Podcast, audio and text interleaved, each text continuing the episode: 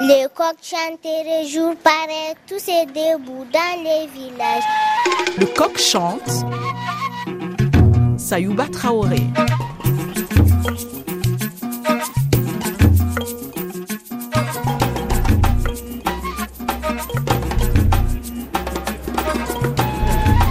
Bonjour, monsieur. Alors il me faudrait votre personne écartée. A aucun problème. Aujourd'hui, nous allons parler de la régénération de la forêt avec l'exemple de l'Office national des forêts Nord et Pas-de-Calais en France. Vous allez au salon durable Oui. C'est tout droit. C'est indiqué. Nous sommes au salon pro durable édition 2021 qui vient de se tenir à Paris. Au salon pro durable, nous allons sur le stand de l'Office national des forêts. En France, cette ONF est un établissement chargé de la gestion des forêts publiques, placé sous la tutelle du ministère de l'Agriculture et de l'Alimentation, ainsi que du ministère de la Transition écologique et solidaire. Nous sommes reçus par Éric Goulouzel, directeur territorial de l'Office national des forêts du Nord-Pas-de-Calais. Globalement, c'est un territoire qui couvre la Normandie, les Hauts-de-France et l'île de France. L'ONF est un établissement public qui gère les forêts publiques, qui gère les forêts de l'État et les forêts des collectivités. Il est né en 1966 et il a hérité évidemment de la grande tradition française de l'administration des eaux et des forêts. Puisque la forêt, c'est une affaire de transmission. Et nous-mêmes, on transmet euh, les forêts aux générations suivantes. Donc, dans un premier temps, quand on vous a confié cette mission, il fallait d'abord comprendre la forêt, comment elle est constituée, comment elle fonctionne. Vous avez parfaitement raison. La première qualité d'un forestier, c'est le regard, c'est regarder la forêt pour bien la comprendre et pour bien agir avec elle, l'accompagner, accompagner la dynamique de la nature pour construire la forêt de demain, puisque vraiment euh, l'éthique du forestier, c'est transmettre euh, la forêt, les arbres, ça vit plus longtemps qu'un forestier, et il faut bien transmettre aux générations, et ça, ça passe, vous avez raison, par le regard sur la nature. Ah, ça veut dire que, par exemple, l'arbre que moi je coupe aujourd'hui, il a été planté par un arrière-arrière-grand-père. Ça a été entretenu tout au long de ces générations-là jusqu'à moi. Exactement. Non, il a été planté ou pas, parce que aussi on travaille nous, euh, les forestiers, sur la régénération naturelle. On fait en sorte que l'arbre se ressème lui-même pour produire les forêts de demain. Et, et c'est pas qu'un travail de régénération, il faut aussi accompagner, il faut travailler, il faut euh, accompagner les arbres pour faire de beaux fûts, pour faire les arbres dont on a besoin, dont on aura besoin dans les générations, euh, pour les générations suivantes.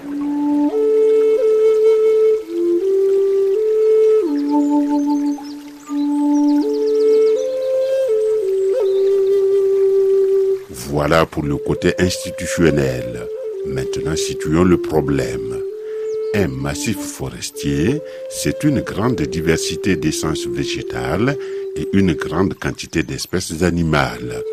Pour un arbre, une espèce vivante est soit un ami, ce que les spécialistes appellent un auxiliaire, soit un ennemi, ce que les techniciens appellent un nuisible.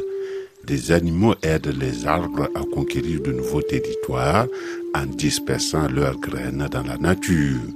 Des animaux plus petits interviennent pour transporter le pollen et s'en aller féconder d'autres fleurs. Des insectes mangent d'autres insectes qui agressent les plantes. Bon à mal tout cet ensemble forestier parvient à un certain équilibre.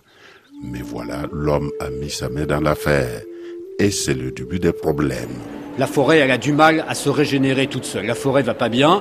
Des espèces souffrent des changements climatiques, des sécheresses. Il y a des ravageurs, il y a des champignons, il y a des insectes qui commencent à attaquer les arbres qui sont affaiblis par les sécheresses. Et notre métier aujourd'hui, il va consister à régénérer ces forêts, à trouver d'autres essences plus adaptées au changement climatique, au réchauffement climatique. Et ça, c'est le travail en ce moment très compliqué des forestiers pour régénérer la forêt et créer la forêt de demain. Il y a beaucoup de choses dans ce que vous venez de dire, c'est-à-dire que accompagner la forêt, c'est bon, je ne peux pas la forcer, mais je suis obligé de suivre ce que la nature veut. Exactement. La forêt, c'est évident, elle n'a pas besoin de l'homme pour survivre et pour se régénérer. La difficulté que l'on a, c'est qu'aujourd'hui, il y a des attentes très fortes de la société vis-à-vis de la forêt. On veut construire en bois, on veut se promener en forêt, on veut que la biodiversité soit maximum en forêt. Donc pour satisfaire ces grands enjeux, on a besoin d'intervenir sur la forêt.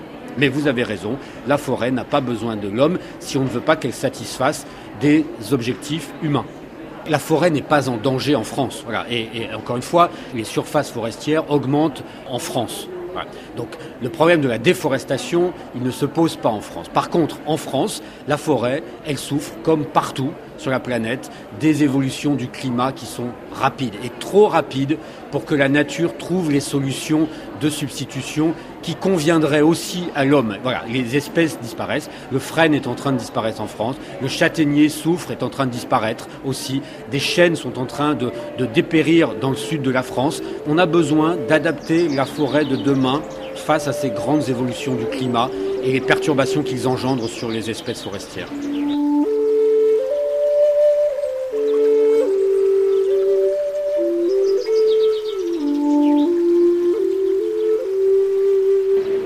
Je veux essayer de comprendre ce que vous êtes en train de me dire. C'est-à-dire que si moi je vois que beaucoup de régions de la France sont toujours boisées, c'est qu'on y a veillé. Ça, c'est pour commencer. Donc, on n'a pas déforesté, on n'y a, pas vraiment touché. Gens ont veillé là-dessus. Mais maintenant, le changement climatique amène soit plus de prédateurs, soit plus de parasites, soit en tout cas un écosystème qui n'est pas convenable à certaines essences végétales. Les changements climatiques sont très perturbants, ils dérèglent les écosystèmes. Voilà. Et en déréglant les écosystèmes, des espèces disparaissent, d'autres au contraire en profitent, certains ravageurs profitent de la faiblesse de certaines espèces pour proliférer. Voilà. C'est le cas de certains champignons qui tuent les frênes, qui tuent euh, les châtaigniers, c'est le cas du hanneton par exemple qui prolifère dans certaines forêts et qui tue tous les arbres. Voilà. Il y a, y a des déséquilibres qui produisent des expansions et des disparitions. Et, euh, et c'est ce qu'on constate à chaque fois qu'il y a un déséquilibre des conditions de l'écosystème. Il y a deux choses dans ce que vous venez de dire, c'est-à-dire que le nuisible, lui, il a besoin de l'arbre pour vivre, mais quand il y en a trop, il met l'essence en danger. Oui, quand il y a trop de nuisibles, évidemment, les champignons dont je parle qui tuent les arbres, qui tuent les frênes, qui tuent les châtaigniers, ils ont toujours existé. Sauf que là, les conditions de ces forêts ont tellement changé, l'affaiblissement de ces, arbres par les sécheresses consécutives 2018, 2019, 2020 les a rendus beaucoup plus sensibles à ces ravageurs. Donc ces ravageurs ont profité de cette situation pour évidemment s'étendre et se développer et tuer beaucoup plus d'arbres. Le hanneton, c'est celui qui pond dans le tronc de l'arbre, là Non, il pond dans le sol. La larve vit 4 ans dans le sol. C'est le hanneton forestier. Elle vit 4 ans dans le sol et c'est elle qui tue, qui mange pendant 4 ans des racines d'arbres. Que ce soit des, des, jeunes arbres, des vieux arbres, elle mange des racines. Voilà. Il est arrivé dans une forêt, euh, forêt de Compiègne par exemple, où on trouve 70 larves au mètre carré. Vous imaginez 70 larves de hanneton au mètre carré qui passent 4 ans de leur vie à manger des racines. Je peux vous dire qu'après, il n'y a plus beaucoup d'arbres. Voilà. Et on sait que la racine est vitale pour un végétal. Évidemment, sans racine, il n'y a pas d'arbre. Voilà. Le volume de l'arbre en partie aérienne, c'est à peu près le même volume de racines dans le sol qu'on ne voit pas. Et, et le hanneton, il mange ça. Et le hanneton passe sa vie à manger ses racines. Voilà. Ah oui, d'accord. Bon, maintenant, deuxième problème, c'est-à-dire que tout élément, bon, j'ai lu vos documents, hein, tout élément que je vois dans l'écosystème a son rôle. C'est ce que vous appelez la biodiversité. Oui, oui, bien sûr. Il n'y a pas de modèle fixe dans la nature. Tout bouge tout le temps. Ça c'est sûr. Il y a des assemblages de vie animale, de vie végétale qui créent ces écosystèmes et ces écosystèmes sont en permanence depuis leur origine en évolution. La difficulté qu'on rencontre aujourd'hui, c'est la rapidité de l'évolution des contextes de ces écosystèmes qui vont les perturber beaucoup plus rapidement qu'ils n'ont connu depuis leur origine. Voilà, c'est ça la différence aujourd'hui avec l'évolution du climat.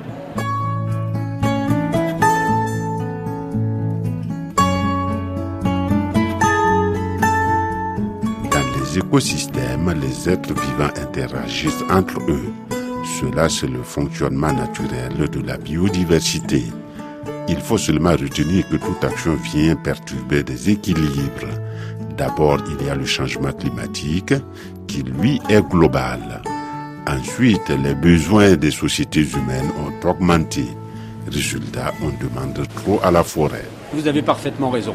Voilà. Ce qui, est original, c'est l'accélération des évolutions. Les écosystèmes ont toujours bougé par des dynamiques naturelles. Euh, Une noix de coco qui traverse les océans à travers un courant va germer sur une plage à l'autre bout d'un océan. Ça, c'est de la dynamique naturelle et c'est comme ça qu'arrivent des nouvelles espèces. Les oiseaux transportent des graines.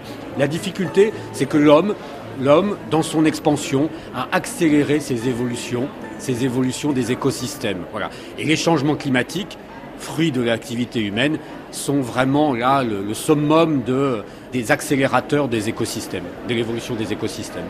Le problème que nous avons, c'est que les essences végétales jouent un rôle dans la régulation du climat. C'est exactement ça. C'est un paradoxe, c'est-à-dire que les forêts qui souffrent aujourd'hui de ces évolutions climatiques sont aussi la solution pour atténuer les évolutions climatiques, parce que la forêt capte du CO2. La forêt capte ce qui est en train de dérégler le climat. Le CO2 dérègle le climat et la forêt, c'est une solution pour atténuer ça parce que un mètre cube de bois capte une tonne de CO2. Et une tonne de CO2, c'est un trajet Paris-New York.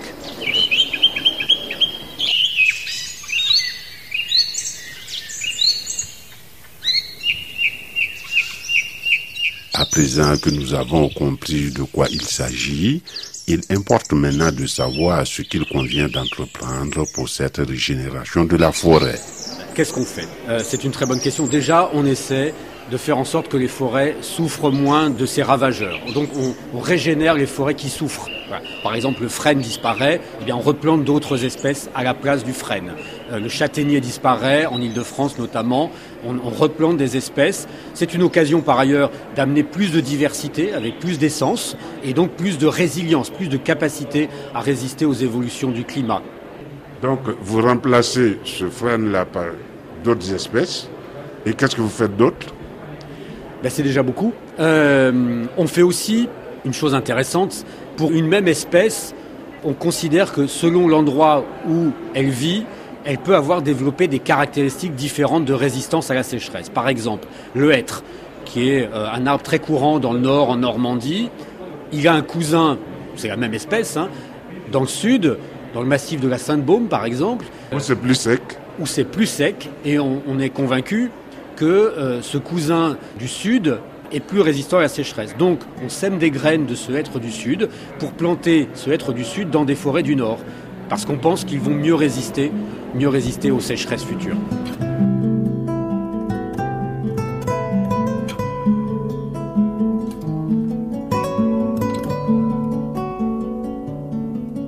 L'Office national des forêts, c'est une grande diversité de métiers.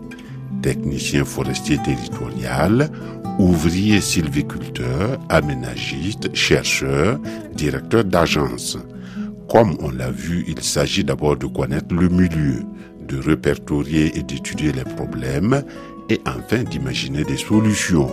Étant entendu que chaque terroir a ses spécificités, il reste maintenant une difficulté, transmettre le savoir acquis aux acteurs locaux et travailler en collaboration avec les gens de chaque terroir. Exactement, voilà, euh, très juste. On travaille principalement avec les élus. Avec les élus, on définit ensemble quelles forêts ils veulent pour leur territoire. Et évidemment, les élus représentent les citoyens. Et parfois, on va plus loin, on fait des, réunions citoyennes de concertation sur euh, quelles forêts les citoyens, quelles forêts les acteurs du territoire veulent. Est-ce que c'est une forêt plus accueillante pour le public? Est-ce que c'est une forêt euh, qui produit plus de bois? Est-ce que c'est une forêt qui produit euh, plus de capacité à accueillir la biodiversité exceptionnelle? Tout ça se discute avec les acteurs du territoire. Ah donc vous faites une grande palabre ou une série de petites palabres pour arriver à un accord. Bien sûr. Voilà. On réunit les acteurs des territoires. Ça s'appelle des comités de forêt. euh, et avec des, des réunions parallèles, hein, avec des élus notamment, pour définir ensemble quelle forêt on veut. Je vous pose ces questions parce que le plus souvent, quand je rencontre des hommes de terrain, ils font des recherches, ils arrivent à des conclusions. La difficulté, c'est de transmettre ça aux populations locales. Alors là, vous touchez un sujet très sensible, évidemment, parce que à quoi on est confronté nous les forestiers aujourd'hui On est des on est des sachants de la nature. Ça fait voilà, on a appris ça de génération en, en génération. Mais aujourd'hui, on, on est confronté à une population, une société qui n'a plus la connaissance de la nature. Ah oui, mais si j'ai grandi dans un grand immeuble, dans une grande cité, ben, la forêt que je connais, c'est le platane sous lequel je garde ma voiture. Malheureusement, beaucoup d'enfants aujourd'hui qui ont grandi en ville, on ne leur a pas transmis, leurs parents ne savaient pas eux-mêmes, les sujets de nature. Donc on est confronté, nous, à une méconnaissance inédite, on n'a jamais vu ça dans l'histoire de l'humanité, une, ignorance des sujets de nature, alors qu'on en vient de la nature. Et on voit bien quand on amène des enfants, puisque on fait de l'éducation à l'environnement, 80 000 enfants par an hein, sont formés euh, aujourd'hui euh, en Ile-de-France notamment, quand on emmène ces enfants qui n'ont jamais, à 12 ans, jamais visité une forêt, mais je peux vous dire, c'est des martiens qui découvrent une autre planète. Si on allait faire une balade en forêt pour écouter chanter. C'est une image assez critique parce que l'enjeu pour tout ce qu'on évoque là, pour la protection de la nature, pour euh, la protection de la, la forêt par les générations futures, c'est l'amour qu'ils vont avoir de la forêt. Et on a l'amour de la forêt que si, enfant, on vous a transmis ce lien, les émotions du lien à la nature. On dirait bonjour aux gentils écureuils, perchés là-haut, cachés dans les feuilles. Nature est radieuse, si belle et si précieuse. La nature est fragile comme un fil. Et nous sommes funambules, debout sur notre rue, préservant pour survivre l'équilibre. Donc si j'ai bien compris, vous faites votre travail technique, vous faites votre travail avec les élus et avec euh, des comités de forêt, comme vous dites, mais pour pérenniser plus l'action, vous adressez à la petite enfance pour leur expliquer les enjeux. Vous avez raison, mais on s'adresse à tout le monde. Euh, on s'adresse aux enfants, aux adultes, aux élus, aux entreprises, parce qu'on est confronté à une telle situation d'ampleur face au changement climatique que c'est pas avec les seuls moyens de l'ONF qu'on va réussir à trouver les solutions. Donc il faut qu'on s'y mette tous, l'État, les collectivités, le secteur privé, les citoyens. Il faut que tous on agisse ensemble pour régénérer les forêts. C'est un vrai signal d'alarme que vous lancez là. Oui, un signal d'alarme. Maintenant, il faut rester optimiste parce que je vois bien que les remparts tombent, le public, privé, État, collectivité, tous ces forteresses sont en train de tomber parce que tout le monde a conscience maintenant que c'est ensemble qu'on arrivera à trouver la solution et les moyens pour accompagner cette nature vers euh, une forêt un peu plus euh, régénérée et vitale. Ce que vous appelez rempart, c'est-à-dire que moi, je suis un administrateur, un préfet par exemple de région. Mon problème, c'est l'administration. Donc, eux-mêmes euh, commencent à se convertir. Mais évidemment, les préfets représentants de l'État sont très au fait de ces sujets. On vient de signer une convention avec le préfet de la région Île-de-France. C'est inédit dans l'histoire de l'ONF. Une préfecture de région soutient financièrement l'ONF avec les collectivités, la métropole du Grand Paris en l'occurrence, pour transmettre des forêts plus accueillantes euh, pour le public et mieux régénérées. C'est l'État qui investit 300 millions dans la forêt et la filière forestière. Et on va, avec 60 millions, régénérer les forêts domaniales. Je vous dis merci parce que je sais que vous êtes très occupés, mais vous nous avez accordé cet entretien. Merci à vous et merci à vous les journalistes vraiment de, de mettre en vitrine ces sujets de nature parce que vous êtes aussi ce lien entre une société qui a quitté la nature et nous qui sommes les sachants de la nature. Et donc vous faites ce travail indispensable de lien entre eux et nous. D'accord, merci. Nous étions en compagnie des responsables et des techniciens de la direction territoriale à l'Office national des forêts du Nord et Pas-de-Calais qui nous parlait de la régénération des forêts. Il y avait aujourd'hui à la réalisation Eva Piedel, au micro Sayouba Traoré. Pour retrouver cette émission RFI.fr. Pour ceux qui veulent nous écrire, le RFI.fr. Et vous pouvez également consulter notre page Facebook Le Coq Chante. Enfin, si vous aimez cette émission Le Coq Chante, on vous conseille de vous y abonner en recherchant Le Coq dans votre application favorite de podcast. Et si vous voulez nous encourager, mettez-nous 5 étoiles et laissez-nous un commentaire.